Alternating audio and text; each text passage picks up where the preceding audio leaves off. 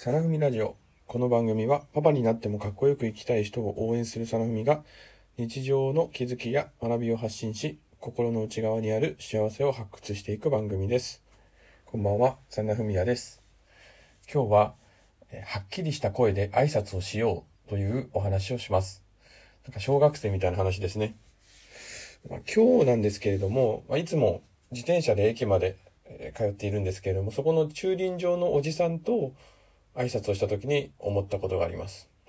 で毎朝、おじさん、おはよう、いってらっしゃいって言ってくれます。で、その挨拶に対して、まあ、多くの人はこう、おはようございますってこう、挨拶を返すんですけれども、その中で、お、お、おはようござすみたいな、こう、高く、なんていうんでしょうね、も、もやっとした声で挨拶をする、まあ、男性、男の子がいたんですね。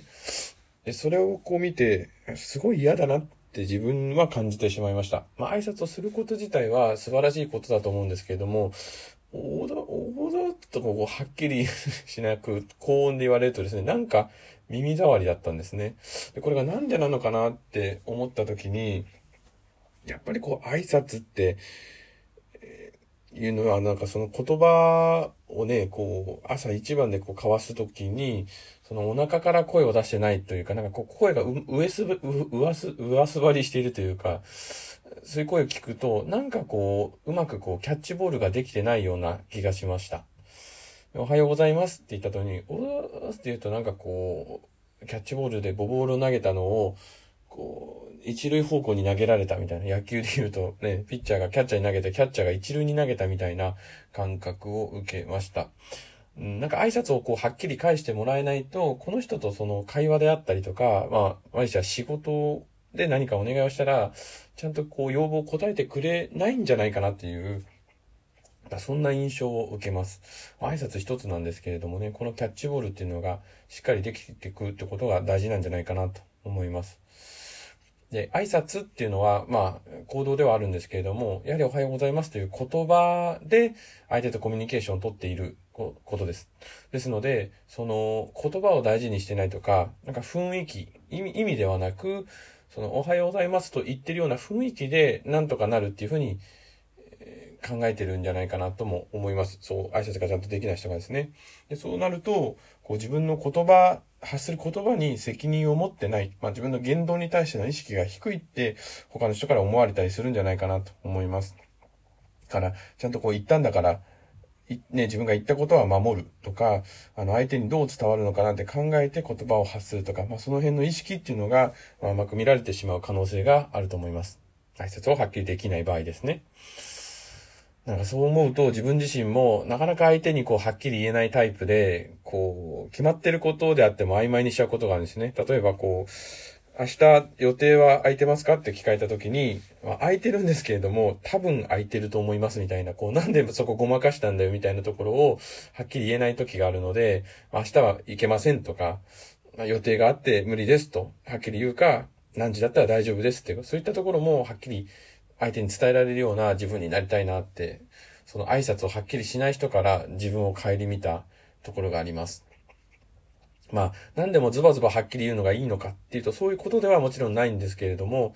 曖昧だったり、なんかこうぼやっとしたことによって相手にこう気を、気を使わせたり、嫌な思いをさせる、不快な思いをさせることがあるんじゃないかなと思います。で、挨拶っていうので思い出したのが、私が小学校5年生の時に、あの、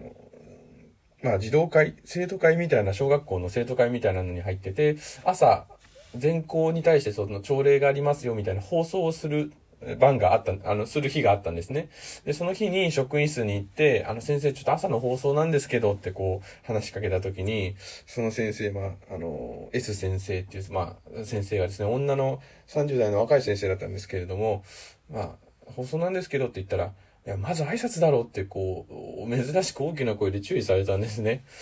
なかなかいつもこうフランクに、あの、友達っぽく付き合える若い先生だったのに、挨拶だろうって怒られて、いや、まあなんでそんな怒るんだよ、みたいな、たかだか挨拶なのにって思ってたんですけど、まあ今思うと、やっぱこう、まず朝人に会ったら挨拶っていうのが大事なんだなって、なんかその時にすごい教えてもらったような気がします。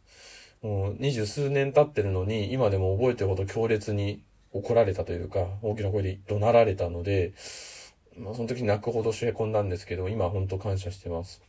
なんか小さい頃にそういう挨拶の大切さとかを教えてくれる人が、まあ、近くにいた。まあ、親以外でそういうふうに言ってくれたから余計に素直に聞いたと思うんですけど、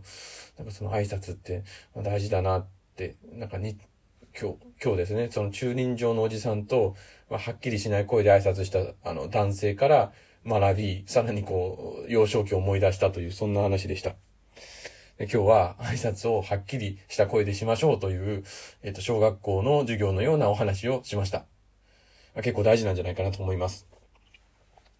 まあ今日はここまでです。えー、放送を聞いてよかったなと思う方は、ポチッといいねボタン押してください。次回の放送もまたぜひ聞いてください。ではまた。